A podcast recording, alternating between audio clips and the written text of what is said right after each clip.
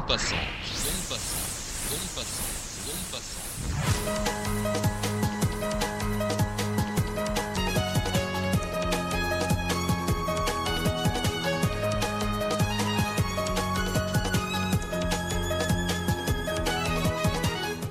Vous petit déjeuner, déjeuner, goûter, dîner ou tout simplement grignoter. L'onde passante s'invite à votre table. À mes côtés, Karine Parquet. Avec vous, nous allons déguster un parfait de funk grâce à la cuisine des huit membres de la Sheke Groove Station. Exactement. C'est bien ça. Bon. En dessert, un détour par les temples préhistoriques de Malte, les plus anciens connus au monde. Ajouté au menu du jour, un voyage à travers le terroir français. Et oui, Thomas Lafarge nous a concocté une revue de presse régionale. À ne surtout pas louper l'interview exclusive d'un gentil rebelle à la politique de Nicolas Sarkozy. L'ex-ministre de l'Outre-mer François Barouin répond aux questions de Paul Larouturou. Et on revient sur Paris avec l'escale. Le musicien Zongo Soul nous présente les ingrédients pour réaliser un concert convivial. Tout de suite, la revue de presse régionale avec Thomas Lafarge. Je vous laisse déguster. La revue de presse. Bonjour Morgane. Bonjour Thomas. Alors oui, une revue de presse spéciale PQR, presse quotidienne régionale, donc il va y en avoir pour tous les goûts, hein. des nordistes, des sudistes, des bretons, des normands. Donc euh, c'est cette presse préférée des Français, hein, celle qui laisse autant de place aux petits moments de la vie qu'aux petits moments de la vie. Et donc, euh, on commence avec une affaire de grand bandidisme dans le journal de l'Union, les pirates somaliens peut-être? Non, alors là je vous arrête tout de suite, on parle PQR, donc ni Pardon. pirates somaliens, ni cartel mexicain, non là je vous emmène à Boué, dans l'Aisne, avec une, nou- une nouvelle là, qui risque de mettre la France entière en émoi. Le véhicule de la boulangère a été dérobé, alors qu'elle était en train de fournir en pain les commerçants comme tous les matins. Figurez-vous qu'un malfaiteur a profité de son inattention pour s'emparer de son véhicule. Quelle Le- cruauté hein. Le butin est exorbitant, on parle quand même d'une centaine de baguettes bien cuites, encore chaudes. Une estimation évidemment à mettre au conditionnel. La boulangère, qui ne souhaite pas être nommée de peur des représailles, a immédiatement déposé plainte auprès de la gendarmerie de Nouvion en Tirache. Une bien triste affaire qui marque un certain regain de violence dans notre beau pays. Et Bien. a-t-on retrouvé ces baguettes, Thomas? Écoutez, je vous tiendrai au courant de l'affaire jusqu'à jusqu'à maintenant, non. Hein, Bon. Aucune nouvelle. On suivra ça. En tout cas, toutes nos amitiés à la boulangère. Une controverse maintenant dans la Voix du Nord. Ah, la formation est tombée dans le quotidien du Nord-Pas-de-Calais et a suscité une très vive émotion. La passion reste, mais notre amitié est cassée. Ces mots terribles ont été prononcés par Joël Réan, le président du fan club de Claude Barzotti, fondé au siècle dernier. Voilà, ce fan club euh, s'est développé, accueillant jusqu'à 150 membres, mais un, récent différent avec le manager a provoqué la fin de cette union sacrée. Ce dernier aurait déclaré Si on continue avec votre fan club, Claude restera un chanteur ringard. Un constat tragique évidemment, mais, rassurons tout de suite le manager de Claude Barzotti. Il restera ringard quoi qu'il arrive. Alors autant conserver les derniers fans qui restent. D'ailleurs, ils sont compréhensifs. Ils sont même d'accord pour commencer une réflexion glo- globale sur l'image du chanteur.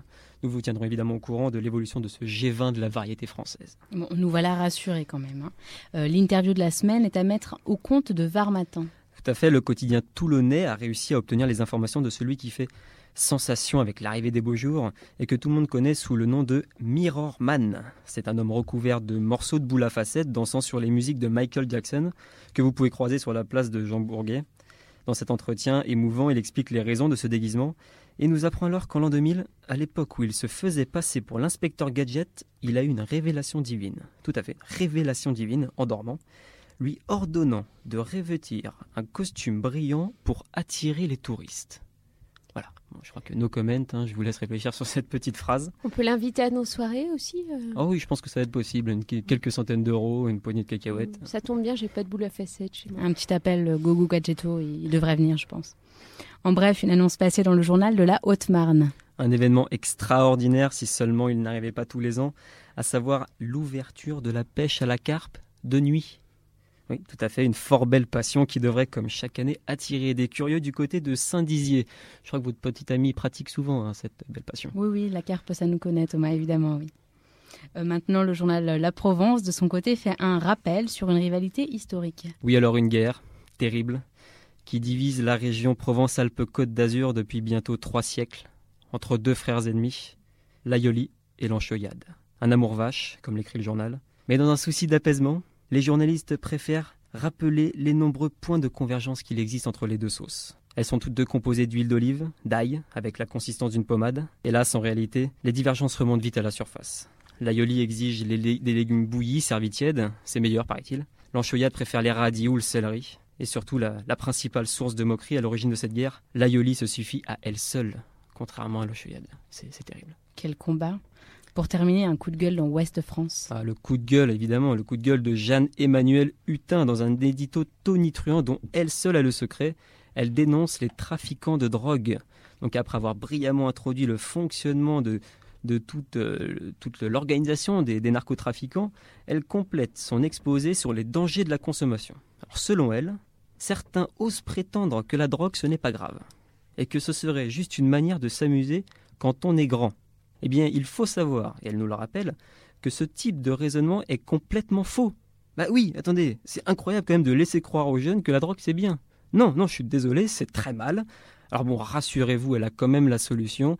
D'ailleurs, on s'étonne que personne n'y ait pas pensé plus tôt. Il faut, je la cite toujours, faire la grève de la drogue en Europe. Donc une solution selon elle pour lutter contre les criminels et préparer la naissance d'un monde plus heureux. Merci Jeanne-Emmanuel. Oui, merci Jeanne-Emmanuel. Sur ces bonnes paroles de paix et d'amour, je vous laisse entre les cordes vocales expertes de ma très chère Morgane.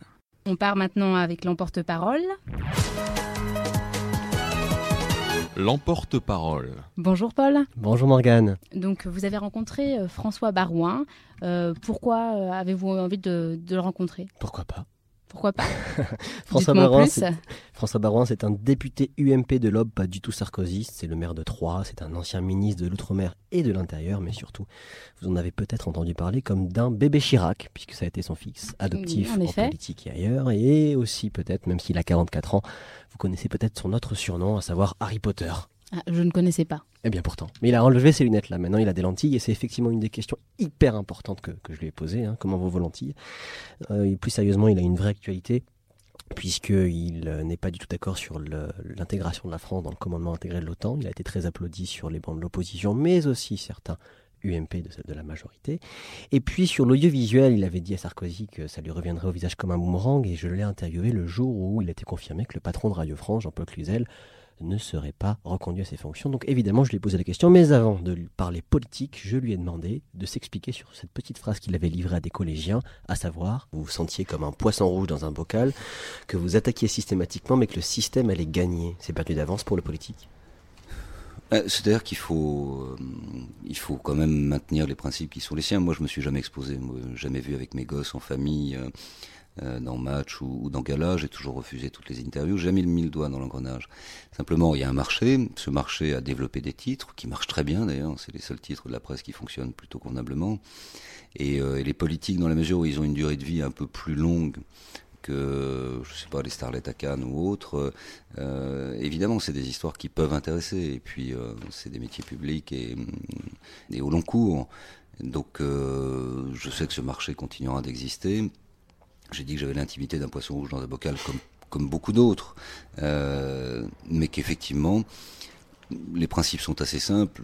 Je suis personnage public, euh, je vais dans une manifestation publique, il y a des photos, que je sois accompagné ou pas, euh, il n'y a aucun problème, c'est normal, c'est la loi du genre. je sors du cinéma, ou je suis en vacances, ou je vais prendre un avion, un train pour rejoindre quelqu'un, ou je suis avec quelqu'un c'est du vol. Voilà. Donc tout ce qui dépend du vol, bah, c'est une atteinte à la vie privée. Donc j'assume mon statut d'homme public dans les manifestations publiques. J'ai le droit, comme tout citoyen, à une vie privée. Je demande au juge de, de faire respecter. Vous avez troqué récemment vos lunettes contre des lentilles. Souffrez-vous de l'image puérile que les tréfonds de votre visage ont provoqué Est-ce que vous souffrez du surnom Harry Potter?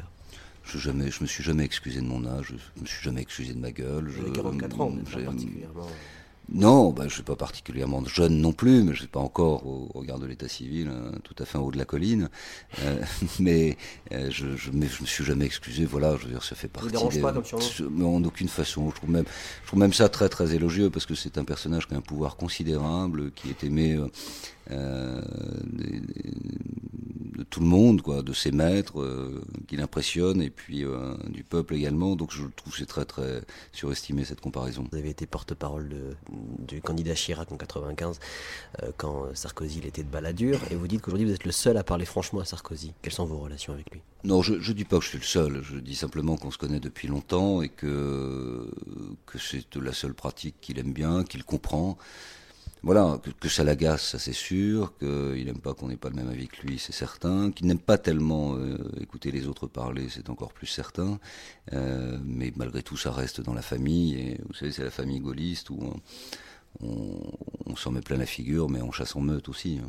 Vous avez déclaré à Nicolas Sarkozy d'après le canard que sa loi sur l'audiovisuel lui reviendrait au visage comme un boomerang. Le fait que ce soit officiel que Jean-Paul Cluzel soit débarqué de Radio France vous inspire un commentaire?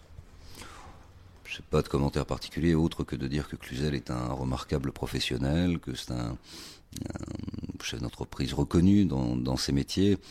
Maintenant, euh, ça fait aussi partie, euh, je dirais, des, des, des, privilèges de la fonction présidentielle d'avoir à sa disposition toute une série de, de nominations. Mais sur la télé, c'était un peu ça mon angle de, de réserve, au-delà du fait que je suis journaliste et que je suis profondément, profondément attaché à la liberté de la presse. Puis bon, voilà, c'est dans mon ADN, c'est c'est comme ça. Je trouve ça tellement ringard de vouloir nommer le président de, des télés et des radios publiques. Euh, et on peut pas présenter comme un progrès, c'est ce que j'ai dit, euh, un recul de plus de 25 ans. Ça n'a aucun sens parce que la télé, c'est pas EDF, c'est pas la sécurité nucléaire.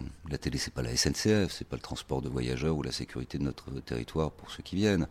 Euh, la télé, c'est de la création et de l'information. Il ne peut pas y avoir de doute, de suspicion sur euh, la création, la programmation, un lien avec une éventuelle puissance politique. Et puis, il ne peut pas y avoir de doute sur l'information. Et c'est en ce sens que je dis que ça lui reviendra en boomerang.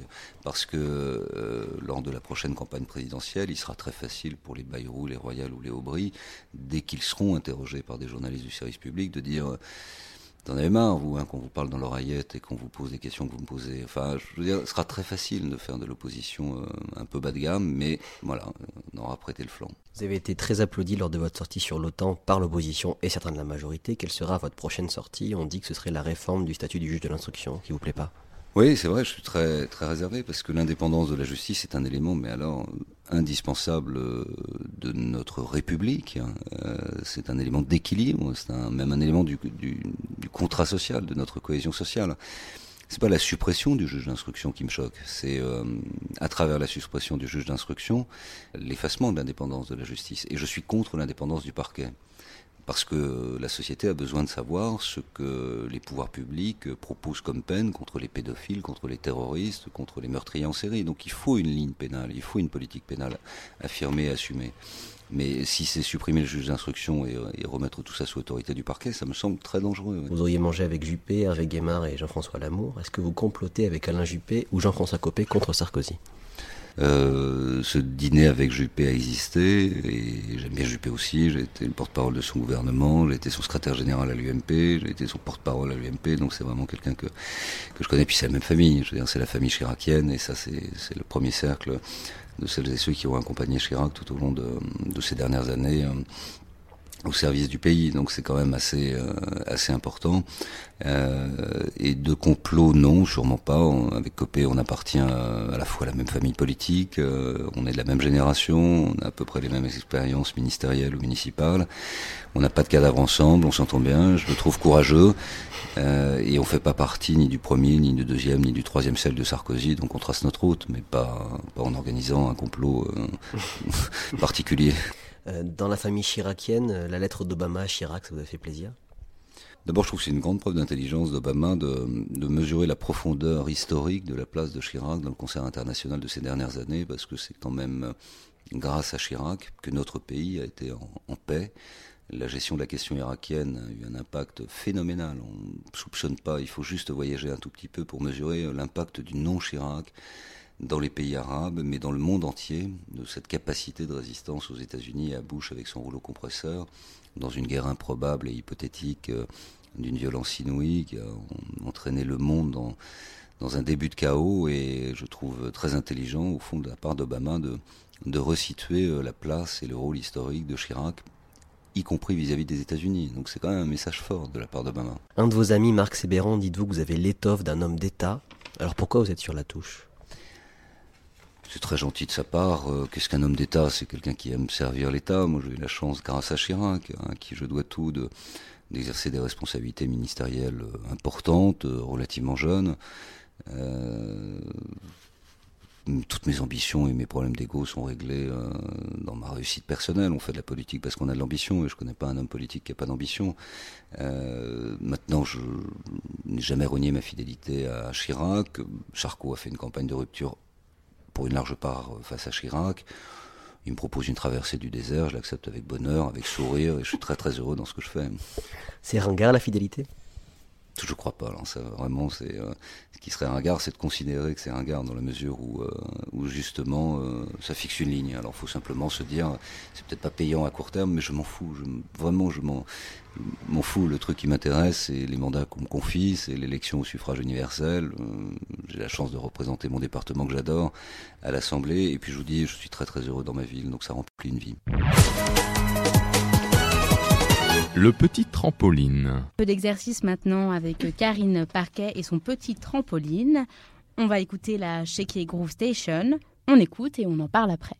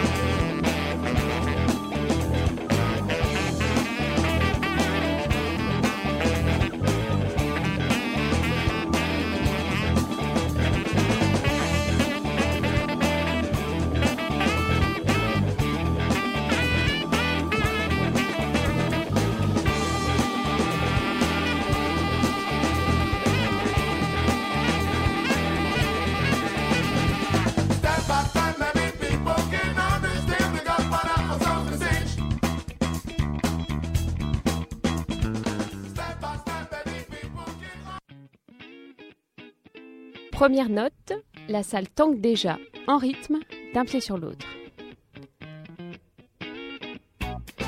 Seconds accords, tout le monde frappe des mains en suivant le tempo. Quelques mesures plus loin, tout le public saute de haut en bas et danse dans tous les sens. C'est prouvé, il faut peu de temps à la Check Grove Station pour faire bouger la salle à son rythme et encore moins au chanteur pour que tout le monde reprenne en chœur derrière lui.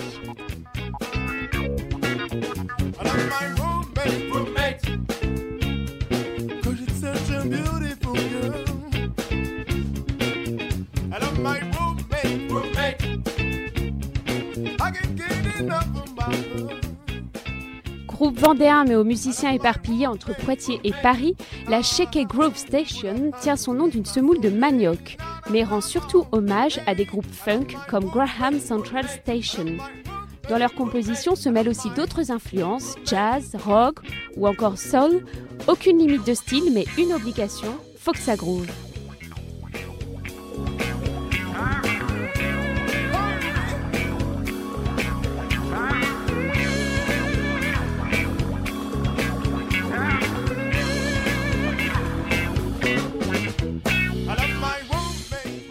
Les enregistrements de leur premier album autoproduit restent relativement sages, avec des ballades funk jazz très posées, le titre de l'album en revanche suggère sans équivoque leur côté agitateur. Ils le disent sans détour, Funk me, I'm nervous. Et nerveux, ils le sont. En live, leur prestation s'avère bien plus turbulente.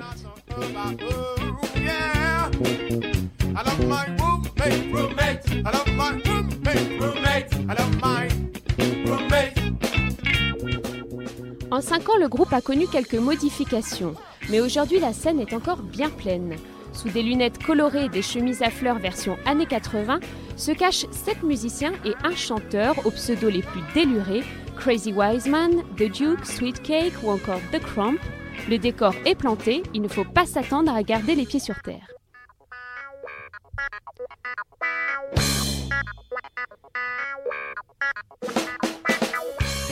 Une ligne de riff, trois cuivres bien trempés, des solos de gratte et batterie et clavier énervés, et une voix grave et puissante pour couronner le tout. C'est efficace, ça groove, ça accroche et ça bouge. Avec ce cocktail communicatif, le groupe commence à se faire un nom qui court de festival en salle de concert aux quatre coins de la France. Aucun doute, s'il passe par chez vous, c'est à ne pas rater. Et alors par où passe-t-il? Alors le 20 avril, ils participent au Printemps de Bourges dans la ville et seront au- en concert aux Trois Petits Cochons. Le 23, ils seront à Paris, à l'Alimentation Générale, et puis plein d'autres concerts les attendent à Poitiers, en Bretagne ou encore en Vendée. Le mieux, ça reste encore de consulter leur programmation sur leur MySpace, où vous aurez aussi l'occasion de découvrir trois de leurs compositions enregistrées en situation de live. On continue en musique avec un air de guitare du musicophone Zongo Soul. Mais dites-moi Karine, c'est quoi un musicophone? Aucune idée. Bon ben on va se tourner vers euh, Antoine Delster euh, qui lui a rencontré Zongo Soul. Donc c'est quoi un musicophone? Alors, c'est pas tout à fait un musicophone, c'est un musicosophe. Ah, c'est donc le mélange entre la musique et la philosophie. Donc, euh, ça a été inventé par un chanteur congolais qui a un vrai personnage, donc une longue carrière derrière lui. Un petit peu de philosophie, un petit peu de participation du public. Et on enrobe tout ça, ça donne la musicosophie. Et donc, ça a lieu, bah, écoutez, toutes les semaines dans un quartier du centre de Paris qui s'appelle la rue Montorgueil. Avis aux amateurs, si vous voulez vous y rendre. Euh, les soirées musicosophiques, c'est tous les mercredis soirs avec Zongo Soul. Eh bien c'est parti. L'escale.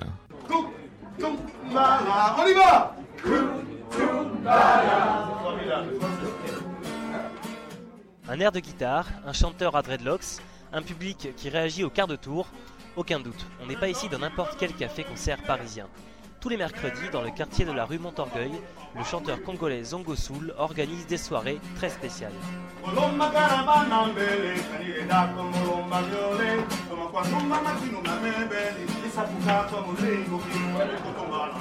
Je m'appelle Nzongo Soul, on m'appelle le musicosophe, mais avant on m'a connu comme auteur, compositeur, interprète, enseignant à l'occasion, journaliste par moment, n'importe quoi. J'ai trouvé ma voix, c'est la musicosophie.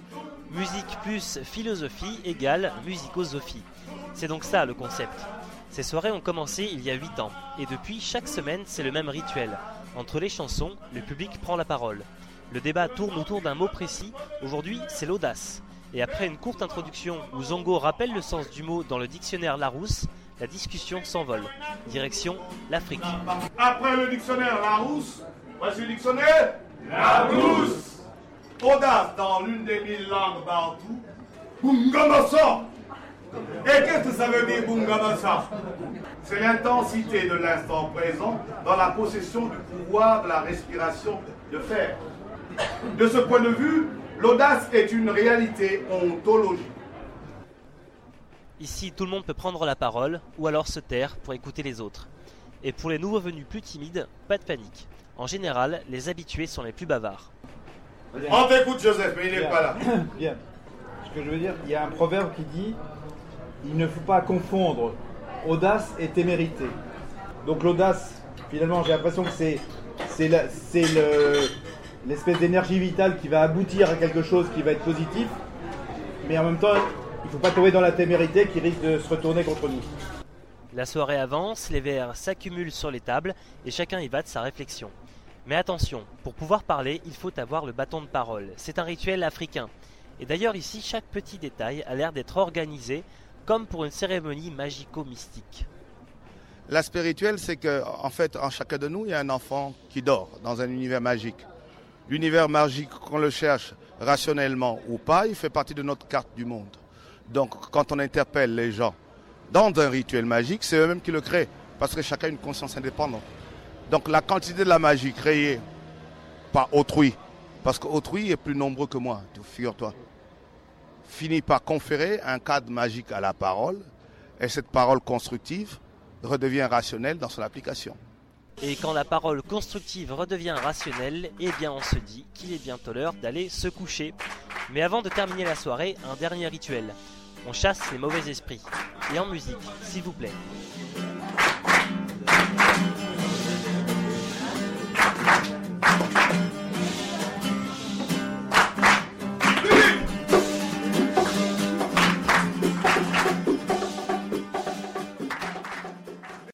Vous dis au revoir et à bientôt. Merci à toute l'équipe de l'onde passante. Et maintenant, on part pour quelques vagabondages. Karine, voici le bâton de parole. C'est à vous. Je vous remercie. Vagabondage. En ce matin de janvier, il n'y a pas un chat dans les rues. Quoique si. Il y a des chats, mais rien que des chats. Pourtant l'atmosphère n'est jamais bien froide à Malte. Mais dans le petit village de Mgar, tout est calme et silencieux. C'est à peine si l'on distingue un petit groupe qui s'éloigne au loin entre les ruelles ocres au sol cabossé. Ce petit groupe se rend sur des lieux sacrés, cachés derrière les maisons du village, sur un précaré qui domine la campagne maltaise. Première étape à Taagrat. Là, sur à peine une centaine de mètres carrés, se dressent de vieux dolmens à la pierre creusée par le temps. Des creux qui donnent l'étrange impression de se trouver devant de solides éponges géantes. De la mousse a germé à certains endroits. Le site semble abandonné. Heureusement, il reste David Trump. David, c'est l'âme de ces pierres, un des rares à faire perdurer encore leur mémoire, un des rares à apprécier justement la valeur de ces lieux. Découvert par hasard en 1916, c'est lui qui les fera renaître par ses fouilles, bien plus tard, dans les années 60. Ce grand archéologue britannique connaît l'histoire très ancienne de Malte mieux que les plus anciens des Maltais. C'est pourtant au cœur de leur archipel que l'on trouve les plus anciens temples monumentaux connus au monde. Même les pyramides égyptiennes ont été construites quelques centaines d'années après eux. À Taagrat, il ne reste plus beaucoup de pierres debout, mais David Trump connaît chaque détail des deux temples qui s'y dressaient. Sous ces mots enthousiastes, on circule de pièce en pièce. Deux marches mènent à l'entrée principale, majestu- majestueusement formée par deux larges blocs de pierre blanche. Un couloir immense, encore pavé, conduit à une pièce circulaire où sont accolées trois autres petites pièces en demi-lune. Selon David Trump, il y aurait même eu un second étage. Les deux temples de Taagrat ont été érigés entre 3600 et 3000 ans avant Jésus-Christ. À un kilomètre de là s'en dressent deux autres, les temples de Skorba. En découvrant ceci, vous pourriez être déçu, car ils sont nettement moins bien conservés. Mais selon notre archéologue, ils valent beaucoup plus. Grâce aux fouilles, plusieurs couches de terre remontant aux ères préhistoriques ont pu être découvertes. Ainsi dévoilé, le temple s'est révélé accueillir des hommes en ces lieux depuis 5000 ans avant Jésus-Christ. Des poteries en abondance ainsi que des dents d'hommes ont été retrouvées. De ces hommes qui ont vécu ici, on sait peu de choses, si ce n'est que des poteries similaires ont été trouvées en Sicile et laisseraient penser que les premiers habitants de Malte auraient traversé la mer depuis l'île italienne. Les sites de Scorba sont inscrits sur la liste du patrimoine mondial de l'UNESCO. Mais loin des plages et des villes animées de la côte maltaise, peu de touristes s'y aventurent. De Mgar, on n'aperçoit pas la mer. Et pourtant, on semble y dominer le monde depuis une éternité.